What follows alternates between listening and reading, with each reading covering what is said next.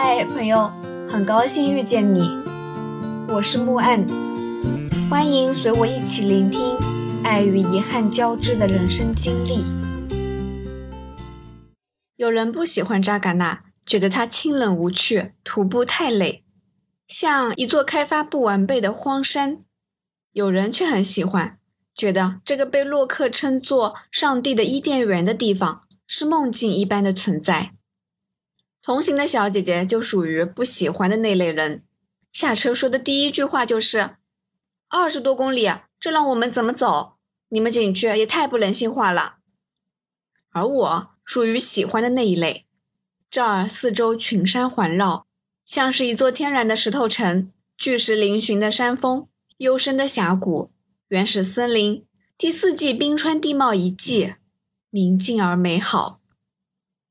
小时候。我最讨厌山，生活在山里，抬头就是山，有啥好看的？长大后，一次又一次的靠近山，乐此不疲。路上遇到一个阿姨，直言说：“这里要是开发一下多好，搞个缆车，刷一下就到山顶了。”可是啊，如果开发完善，游人如织，那还是洛克眼里的那个扎尕那吗？神秘多彩、洒脱不羁的神山还存在吗？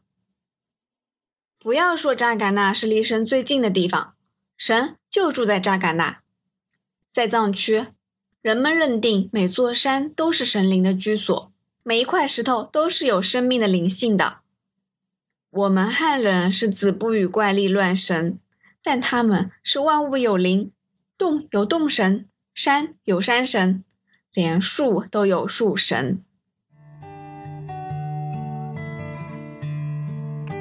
阳光直射，天气很热。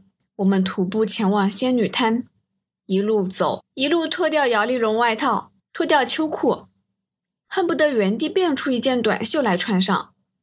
开始后悔，为什么要在四姑娘山把所有的短袖都打包寄回家呢？没想到越往北走，温度越高，真是悔不当初。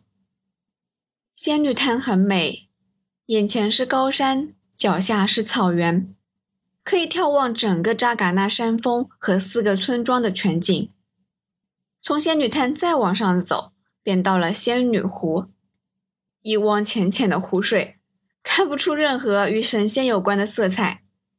唯一的安慰啊，就是枝桠纵横交错，有了一大片的阴凉地。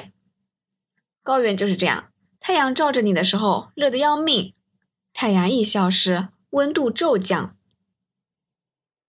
我在这片草原上遭遇了惊心动魄的事情。一个大概十多岁的小男孩吧，经过我身边的时候，忽然大惊失色，一边逃跑一边指着我的脚下大叫：“啊，蛇蛇！”我的大脑一片空白，身体都还没来得及反应，就开始大声尖叫。周围的人没有被蛇吓到，都有可能被我的尖叫声给吓到了。但是我管不了那么多啦，下一秒钟就使尽全身力气，边跑边跳，也根本来不及去看蛇在哪儿。我平时最怕的就是各种昆虫动物，反正跑就是了。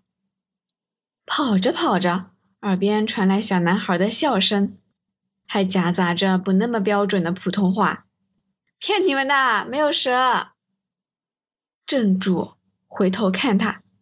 阳光下，他笑得很夸张，看得我毛骨悚然，仿佛他就是那条蛇。边上的路人不明所以，走过来询问我发生了什么。我惊魂未定，说：“有有蛇。”路人安慰我说：“这儿气候干燥，很少有蛇的。”我这才舒了一口气，发觉自己后背汗湿了一大块。听说啊。西藏墨脱徒步要穿越一整条全是蚂蟥的路，我想命要紧，我还是不去了吧。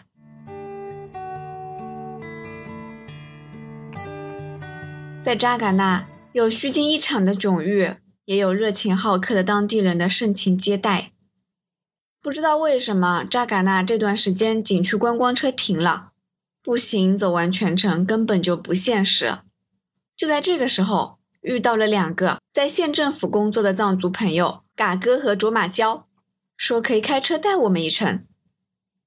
贝贝偷偷问我：“他们不会是想做生意赚钱吧？”我一脚跨上车：“不至于吧？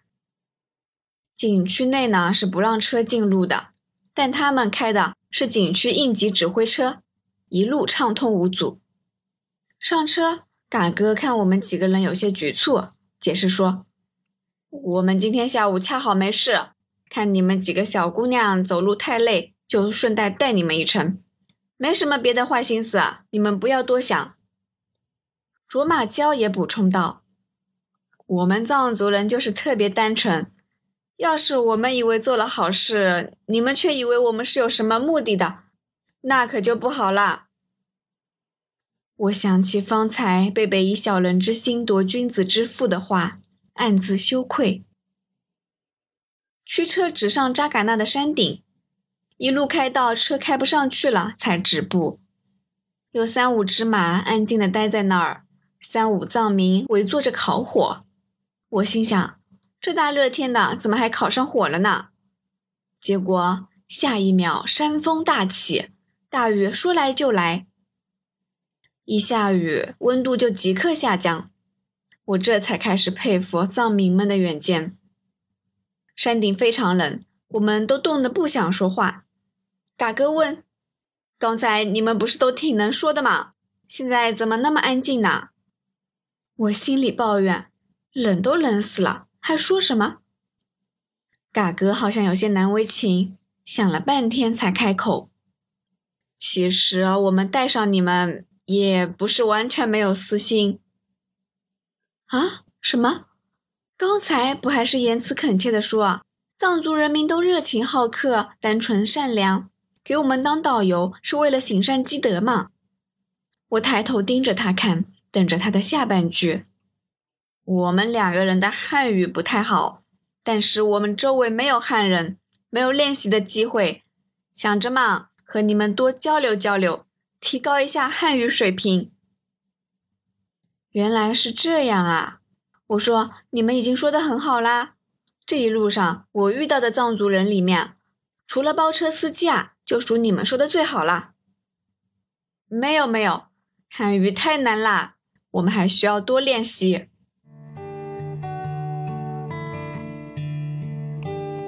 下午的时候，他们带我走了一趟润芜沟，峡谷幽深，空无一人，一路沿着溪流拾级而上，走了相当久，依旧没有走到尽头。河流对岸石壁高悬。峭壁半腰处有一个洞穴，我很好奇，问：“这该不会是野人的住处吧？”嘎哥解释，在以前这是活佛打坐的地方，他们不吃东西，在这里接受凡人的朝拜。不吃东西，只吃一点点东西，喝一点点水，维持生命体征。卓玛教的汉语更好一些，他解释说。这就是修行。我问：“那么高怎么上去呢？完全没有路啊！”现在开发旅游哦，很多以前的东西都没喽。以前这里是有一条非常窄的小道嘛，可以上去，现在都没啦。语气中浓浓的伤心之感。一方面，他们想要发展旅游业，提高财政收入。另一方面，那些古老的、原始的、难以用汉语表述的那些珍贵的东西，很遗憾再也找不到了。他们感叹：“有时候真想念以前的生活，背一杆猎枪，骑上马，带上猎狗，兜里装上青稞和酥油，只身进山打猎。有时候好几天都不回家，粮食吃完了吃猎物。”现在啊，经济发展是很快，可惜自由也没有喽。枪都上交了，国家也不让打猎了。每天早上，成群的梅花鹿来我家菜地里偷吃粮食。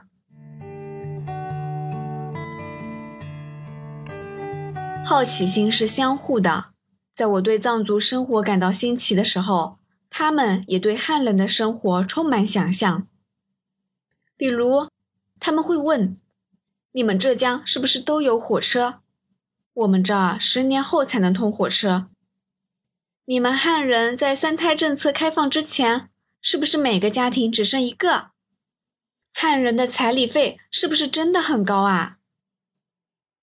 在藏区，女子嫁人是不需要彩礼的，反而要给男方送很多牛羊。这真的很不公平哦！女儿嫁给你还要给你钱。不过啊，现在已经好多了。我爸爸那个年代会娶好几个老婆，一个老婆去放牧，一个老婆在地里干活，再娶一个有文化的老婆放在家里。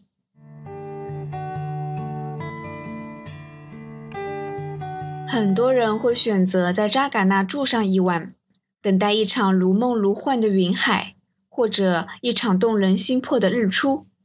而我选择回到旅棚，在朗木寺的旅棚，很容易就遇见独一无二的记忆。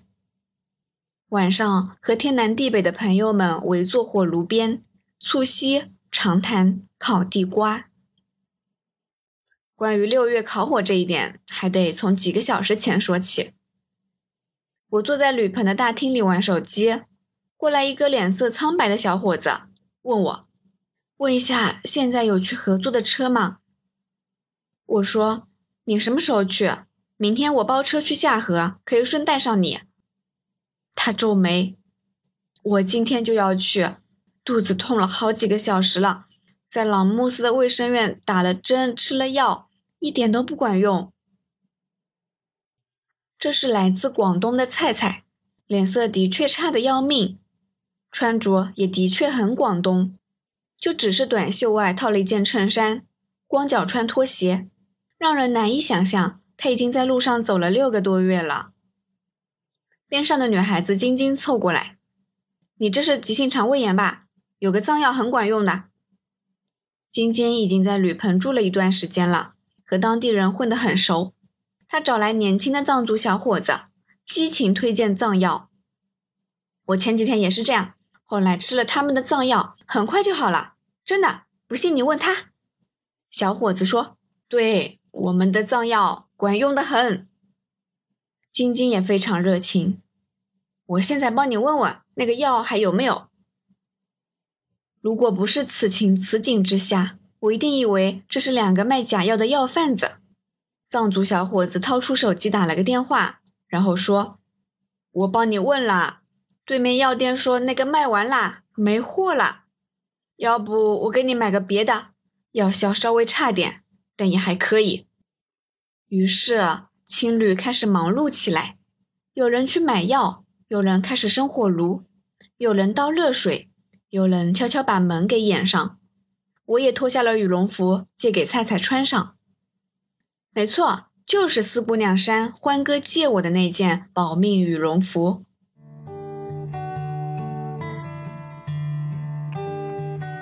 这里是酒吧吗？一个拄着双拐的年轻人推门进来，铝盆老板不在，我们面面相觑。请问这里是酒吧吗？他又重复了一遍。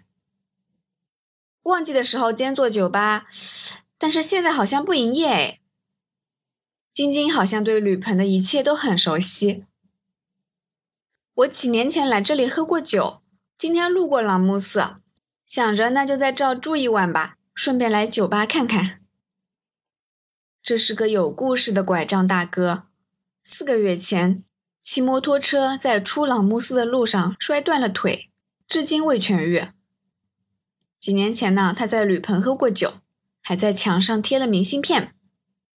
只可惜铝棚来往行人无数，早已经找不到当初的那张明信片了。岁月的痕迹真是奇怪，说不在了，那明明也就在那儿；说在，你又偏偏再也找不到那张写着往事的明信片了。于是他又买了一套明信片。在纸上写下新的故事，贴在最显眼的那根柱子的最上方。我们几个也纷纷效仿，贴下了一纸心声，希望几年后再来，往事还在。朗木寺没什么好的，整条街上除了餐饮店、特产手工艺品店，就是客栈，称之为商业小镇也不足为过。但它又很好，马路上会有牛马自由穿越，依旧保留着原始的自由和安逸。铝棚也没什么好的，它只有一楼有卫生间，装修也很老旧了。但是，它是怎么样的，或者变成怎么样的？似乎都不那么重要了。它已经开了十多年了，这里寄存了太多人的青春回忆、过往的情绪、弥足珍贵的旅程。花还会重开，不同的夏天来了又来，而我们的青春小鸟一去不复返啊，一去不复返。感谢收听。希望这个播客能陪你度过每一段孤独的旅程，彼此温暖，彼此治愈。